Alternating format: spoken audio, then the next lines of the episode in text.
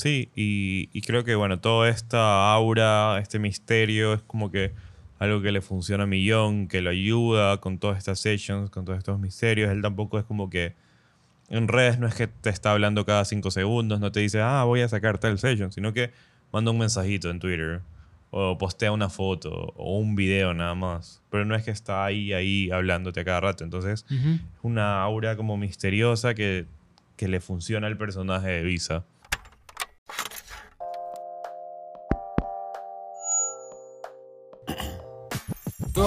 Requieren cierto grado de creatividad para resolver problemas del día a día. Y detrás de cada idea creativa existe un proceso, Es por eso que en Caro Sello buscamos explorar estos procesos. porque somos curiosos y nos intriga conocer la forma de pensar de los demás. ¿Y qué mejor manera de hacerlo que conversarlo con amigos y como amigos? Porque este tipo de conversaciones no deben ser siempre serias. Hola, ¿qué tal? Bienvenidos a un nuevo capítulo de Cara o Sello, Su podcast de confianza. su podcast a la vuelta de la esquina. A la vuelta de la esquina. Realmente no es a la vuelta de la esquina. A ti ¿No? te queda lejos venir hasta acá. Sí, queda bastante lejos. Bueno, Pedrito, cuéntame, ¿qué tenemos para hoy? ¿Cuál es el episodio de hoy? Hoy vamos a hablar de Visa Rap. Excelente. Fun fact, eh, ¿has escuchado como que al final de las canciones que siempre sale Visa Rap? Sí. Ya, no dice Visa Rap, ¿Qué dice? dice It's a Rap. Como que cuando los manes, cuando la gente en Estados Unidos termina algo, dice It's a Rap. Ajá. De hecho, es un video de un basquetbolista que termina una sesión y dice It's a Rap. Qué loco. Fun fact. Mi pana Bizarrap pensándolo en todo. Pensando todo. Pero bueno. Un genio. ¿Quién es? ¿Quién es Bizarrap? Visa Rap, o más conocido como Gonzalo, Gonzalo Julián Conde, es un DJ, productor y compositor argentino. Me quedo con el nombre de Bizarrap, la verdad. ¿No te gusta Gonzalo? La verdad es que no pega No, Gonzalo. no, pe- o sea, es que ni siquiera es como que de una cosa a la otra, no, no, nada, nada. No, yo lo pongo como un artista de bachata, un artista de boleros, Gonzalo. Gonzalo. Sí, sí, sí. Gonzalo Julián. Gonzalo Julián. Un artista de tango, porque es argentino. Bien pensado. Sí. Bueno, eh, Bizarrap, como ya todos lo conocemos, creo que todos hemos escuchado alguna canción, por lo menos dentro de nuestra Generación. generación, dentro Sí, de yo creo que nuestra sí. mente. Yo todos creo, yo tenemos- creo que un 90% de las personas que son contemporáneas a nosotros ha escuchado alguna canción de Bizarrap o por lo menos tiene una vaga idea de quién es. Sí, yo creo que sí, sí. Es como que ya es parte del mainstream, o sea, es parte de, de- Parte de- de nuestra cultura. de nuestra cultura. Por lo menos eh, en nuestro país o en Latinoamérica todos sabemos quién es Bizarrap. Hemos escuchado alguna canción, hemos coreado alguna canción en alguna fiesta. Quédate. Claro. Obviamente. Sí, sí, sí. Eh, entonces eso, es un, un personaje hoy en día de la música eh, dentro de un círculo bastante grande de músicos argentinos que hoy en día se están como dando a conocer. Ujú. Entonces creo que es parte de un movimiento que se está dando que la verdad está siendo bastante fructífero para la música urbana. Yo tengo una pregunta, una duda. Creo que va a ser la primera pregunta de la noche, amigos. Pim, pim, pim, pim. ¿En qué momento preciso, o no sé si, si puedas eh, decirlo con precisión, Con fecha y con todo. fecha, hora, Segundo. día, todo, eh, ¿en qué momento Bizarrap se convierte en el fenómeno musical que es hoy por hoy? Yo creo que, la verdad, creo que existen dos momentos. A ver. El primero que creo que lo como que solidifica dentro del, del, del rap argentino, del reggaetón argentino, es en su session con, con Nicky Nicole. Ese session creo que es el 13 o el 12. Es el 13. Ese session. Como que creo que la- lo, lo ubica dentro del mainstream de la música dentro de Argentina. O sea, como que ahí establece quién es Bizarrap, como que ya ves como que todo establecido, el setup y todos los videos, todo el music session. Tal cual como lo Tal vemos, como lo vemos hoy en día, Hoy ajá. en día, sí. Y otro momento que yo ubicaría, eh, que ahorita como que lo acabo de tener un flash, es en el session con Nati Peluso, que es su session más visto. Que ahí es donde todo, todo, todo el mundo ya sabe quién es Bizarrap. Creo que es, es donde todo el mundo lo comenzó a ubicar, o por lo menos lo comenzó a escuchar. ¿Tú crees o tú dices que ese es como el, el punto de inflexión en su historia como artista musical?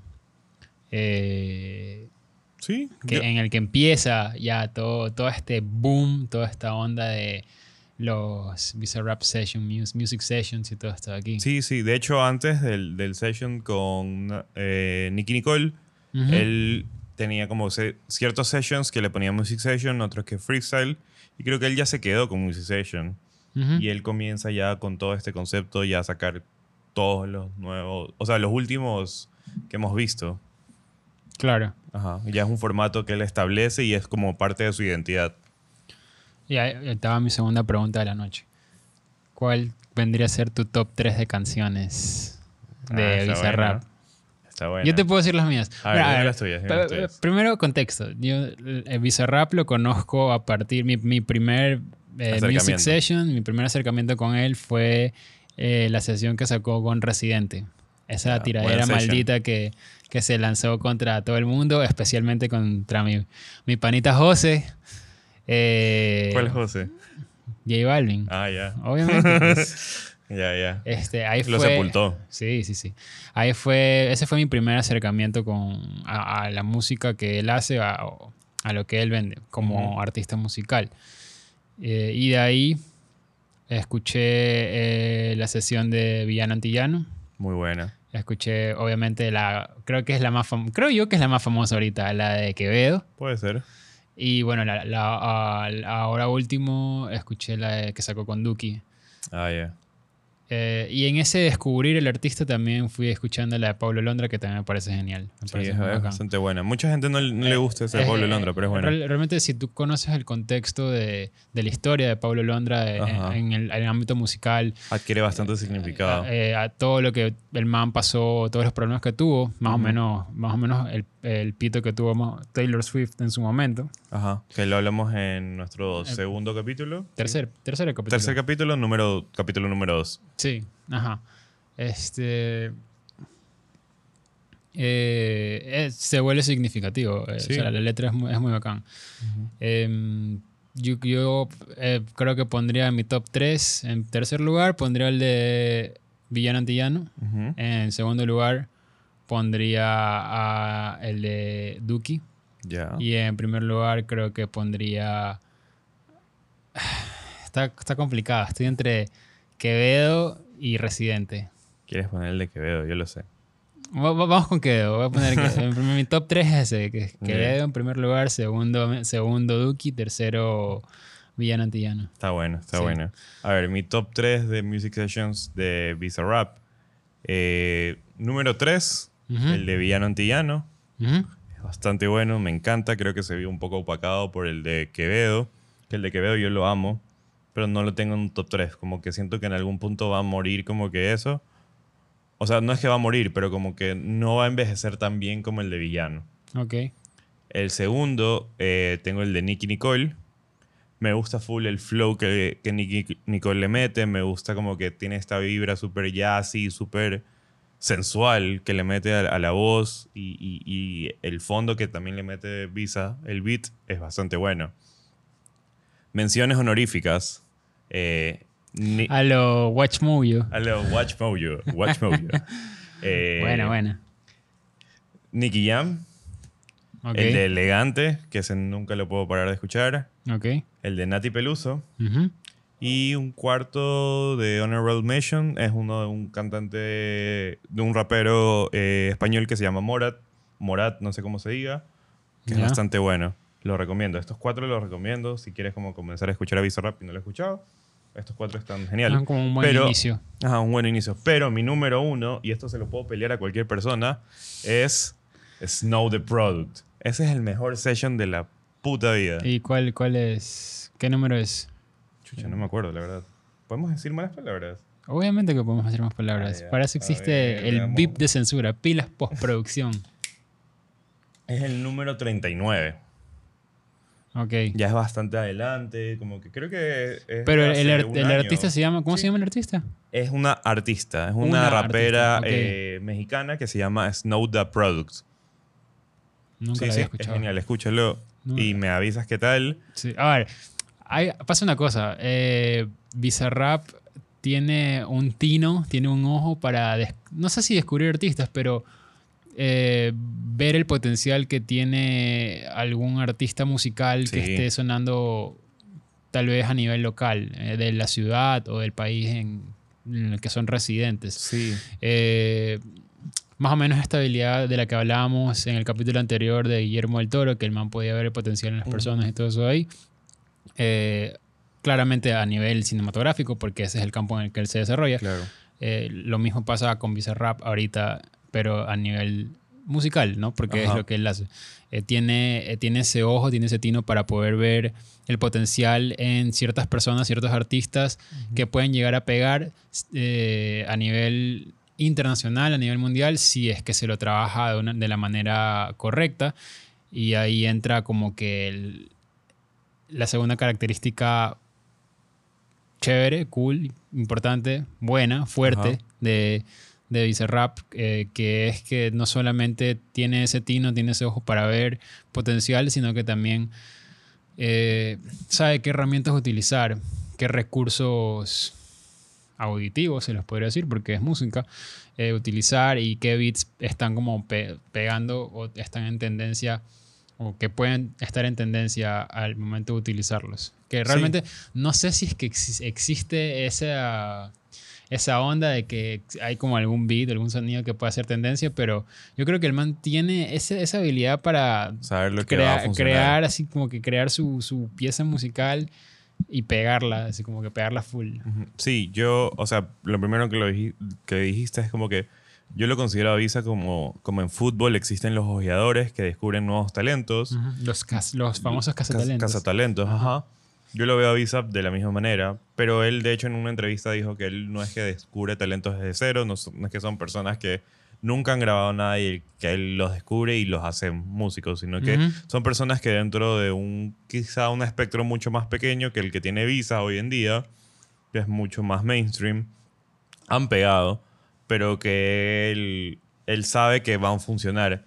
Y con lo otro que dijiste, él crea beats a partir de lo que él sabe que va a funcionar con esta persona. Por ejemplo, en el session que hizo con, con Nicky Jam, metió un flow bastante, o sea, metió un, un, un- un coso bastante reggaetón antiguo, reggaetón como que PR full. En cambio, tú ves en el de Elegante o en el de Quevedo que funcionó, fusionó como el reggaetón o, o esta música urbana con música techno. Y funcionó. Porque de hecho, eh, no sé, villano, pero Quevedo ya había hecho una canción que tenía este flow como que entre música urbana y, techno, como house. Y la voz de Quevedo pega full, como que es una voz bastante grave y queda como que con este beat techno o, house. Entonces yo creo que él- él- él sabe como que dónde puede jugar mejor un, un cantante. Sabe jugar de manera estratégica. Ajá, ahorita estamos en Semana Mundialista. Para. Mi pan aquí apoyando a la selección argentina. Avisa, avisa. Viste que, no sé si viste, hay, hay un TikTok que salió en el que Pablo Londra le entregaba la, esta como premio Copa Ah, de sí, sí, sí, Budweiser sí, a- a sí. Messi. Sí, en el partido mejor- anterior, Como mejor jugador del partido o algo así. Ajá, sí, yo, yo súper... Yo era como que en el 2019 yo súper fan de Pablo Londra, la verdad. No sabía nada de Duki, ni ninguno de, de Visa, ni nada. Yo, ¿sabes qué? La primera, la primera canción que escuché de Pablo Londra fue la que sacó con... ¿Cómo se llama esta chica? Con, Car- con Becky G. Becky G. Es buena. Sí, sí, sí. Es buena. Esa Esa, es- también es una de las primeras que escuché. Ajá. La Y- de Cuando te besé. Ajá, ajá. Es buena, es bien Sí, buena. Sí, sí, sí. Pero bueno, podríamos hacer un episodio de Pablo Londra tal vez más adelante. Sería bueno. Sería, lo- yo lo dejaría como bastante adelante para que no se confunda con el de, el de Taylor, porque como que son temas Claro, similares. Tienen, tienen, unos, tienen un caso parecido eh, con el de Taylor Swift, pero es, Pero es sí, sí, es bastante... Ajá. Se puede hacer algo interesante con eso. Eh, Y, y, y, bueno, aquí va mi tercera pregunta de la noche eh, con respecto a Bizarrap. eh, ¿cuál consideras tú que es su paso a paso para crear estas music sessions que son tan famosas hoy por hoy? De hecho, para Música dramática. música dramática. De hecho, sí lo había ubicado como pasos. A ver. O sea, de cómo fue construyendo Bizarrap como que su identidad y como, como lo conocemos hoy en día. Eh, contexto. Bizarrap comienza como que en 2017, si no estoy mal. Sí, comienza en 2017. Ah, es relativamente reciente. Ajá. Son un joven como nosotros decide ir al, a la- un al quinto escalón. Un joven soñador. Un como joven nosotros, soñador como nosotros decide ir al quinto escalón. El quinto escalón Que es el quinto es escalón. un lugar en, me imagino que es en Buenos Aires, creo que sí en Buenos Aires, ¿Ya? Que es un lugar donde se reunían eh, personas que eran aficionadas al freestyle, al rap y todo esto, a tener batallas de rap o como se lo conoce, batallas de gallos. Eh, de ahí salieron personas, o sea, raperos como Trueno, como Duki, como Litkila, como el mismo Paulo Londra. O sea, salieron full personas, o sea, personas conocidas ahora dentro del reggaetón o del rap o la música urbana.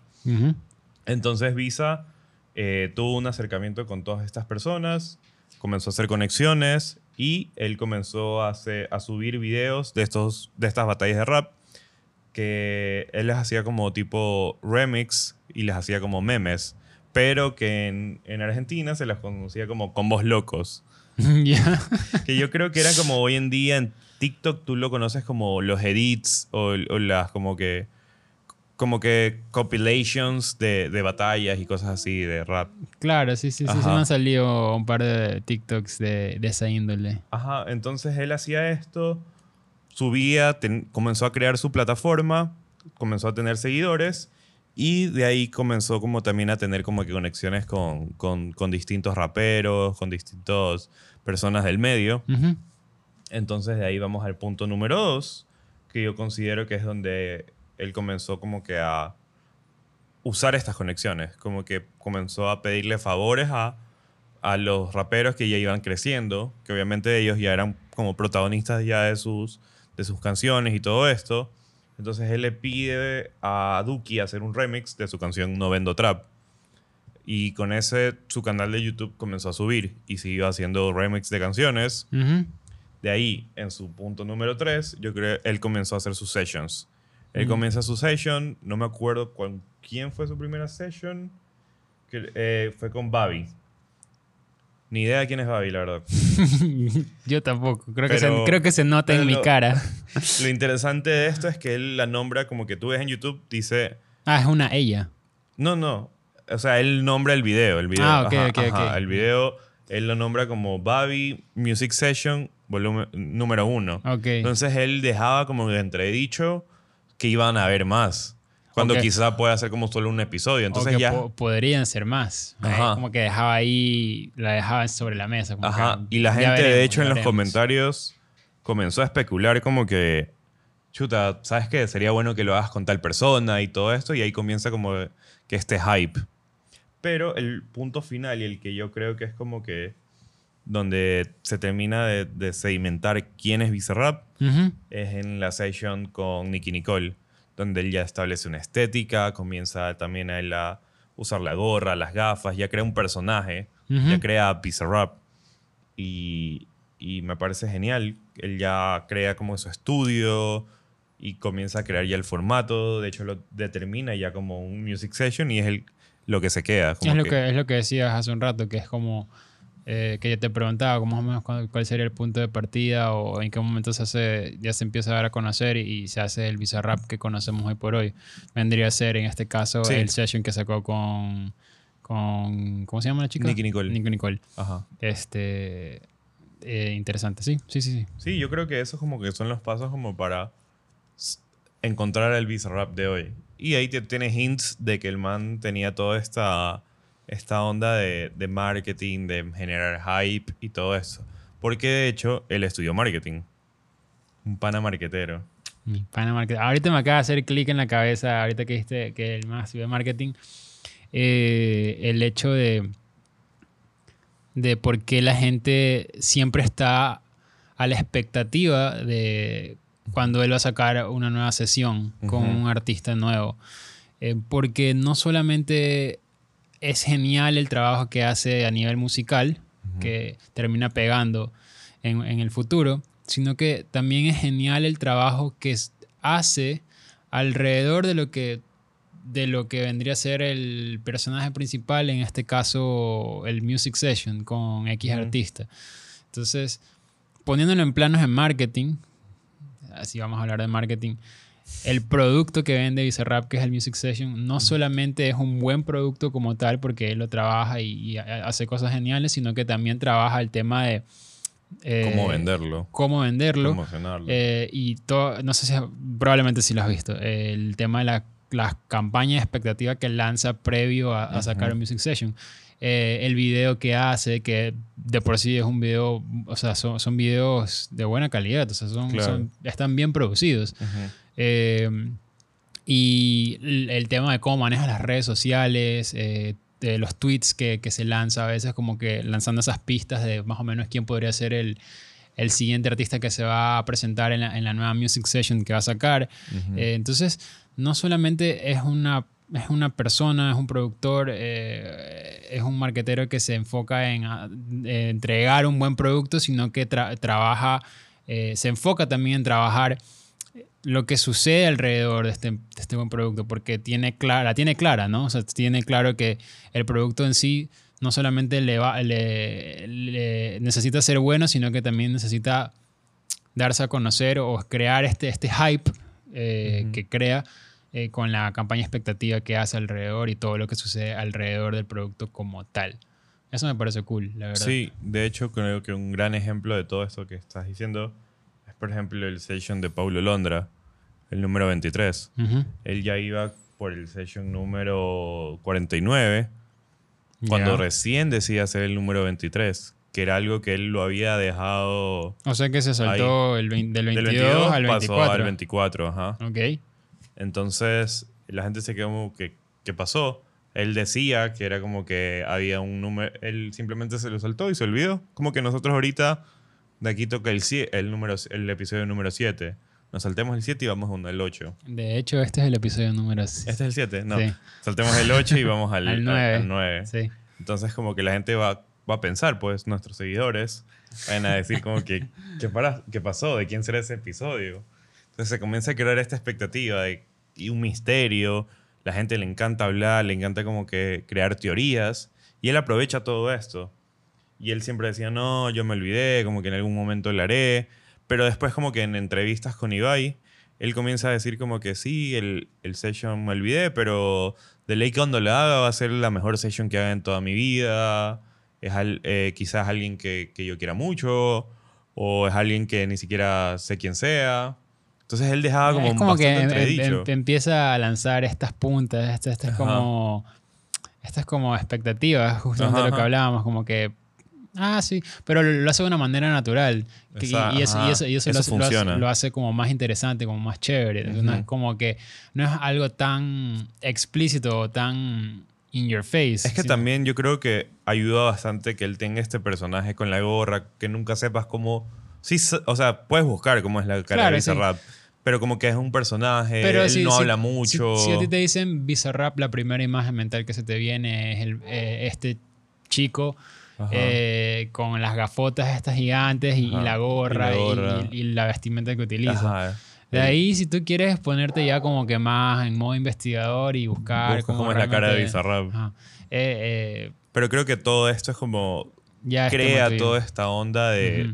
Es, es lo, es lo- ¿De qué es- será? Es lo mismo que sucede con Daft Punk, por Daft ejemplo. Punk, Tú- o sea, alguien te dice Daft Punk y lo primero que se te viene a la cabeza es el tema de las máscaras. Ajá. Ya, ya después de ahí que si buscaste en internet cómo son realmente lo- los dos franceses, ya eso es cosa tuya. Claro. Pero tú le dices a alguien Daft Punk y creo yo que en el que ubicas, 95-96% de los casos la gente, lo primero que se le va a venir a la, a la cabeza de las personas es, es el- la- los cascos de robot y todo eso ahí. Sí, y, y creo que, bueno, toda esta aura, este misterio, es como que algo que le funciona a Millón, que lo ayuda con todas estas sessions, con todos estos misterios. Él tampoco es como que en redes no es que te está hablando cada cinco segundos, no te dice, ah, voy a sacar tal session, sino que manda un mensajito en Twitter o postea una foto o un video nada más. Pero no es que está ahí, ahí hablándote a cada rato. Entonces, Ujú. es una aura como misteriosa que, que le funciona al personaje de Visa.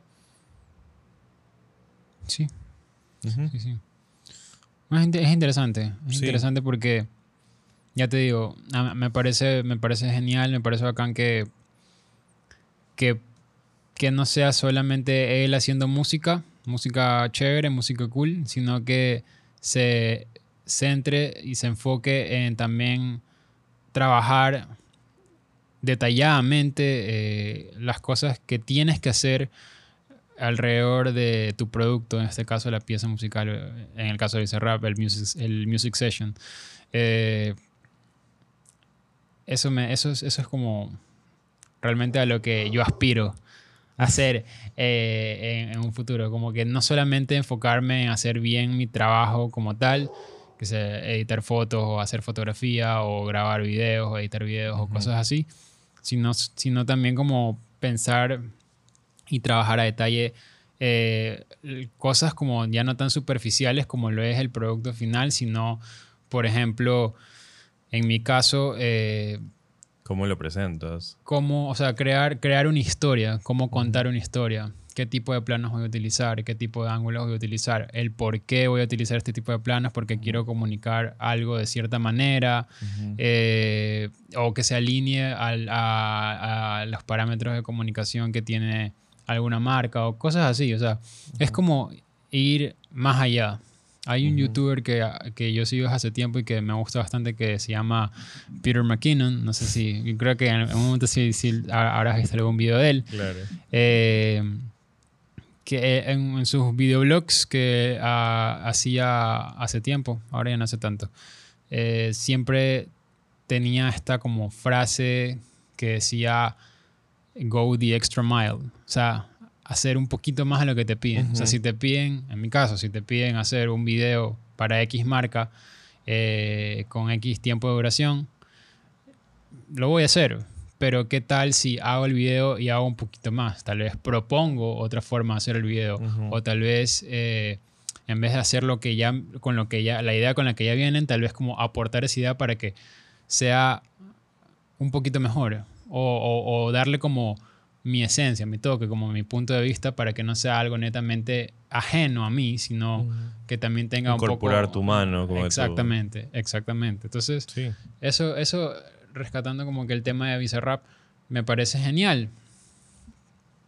Hay que trabajar, hay que trabajar desde todos los ángulos, de todos los puntos de vista posibles para sacar un producto Bastante limpio, bastante, bastante, limpio, bonito. bastante bueno. Ajá. ¿Sí? ¿Sí? me parece que es algo que podemos aprender de Visa. Sí, Eh, es una, es- es- creo que esa es la moraleja del episodio de hoy. Es el aprendizaje que nos llevamos. Ir un poco más allá, Ajá, ir la milla más allá. ajá, y, y- y darlo todo y, y ser, hacer lo mejor en lo que tú haces, ¿no? Independientemente de tu carrera. Claro. Entonces, eso. Eh, Nos vemos en un siguiente episodio, amigos. síganos en nuestras redes. eh, Suscríbanse a nuestro canal, denle like, compartan. Miren YouTube, por favor. No se olviden de tomar agüita. ¿sí? Y si en algún momento nos quiere auspiciar con Mar Bites, que queda bastante cerca de donde estamos, por favor háganlo. Por favor. Más que bienvenidos. Podemos hacer un Cos and Burgers o algo así. no está mal. Nos vemos en un próximo episodio, amigos. Hasta luego. Chao. Cuídense.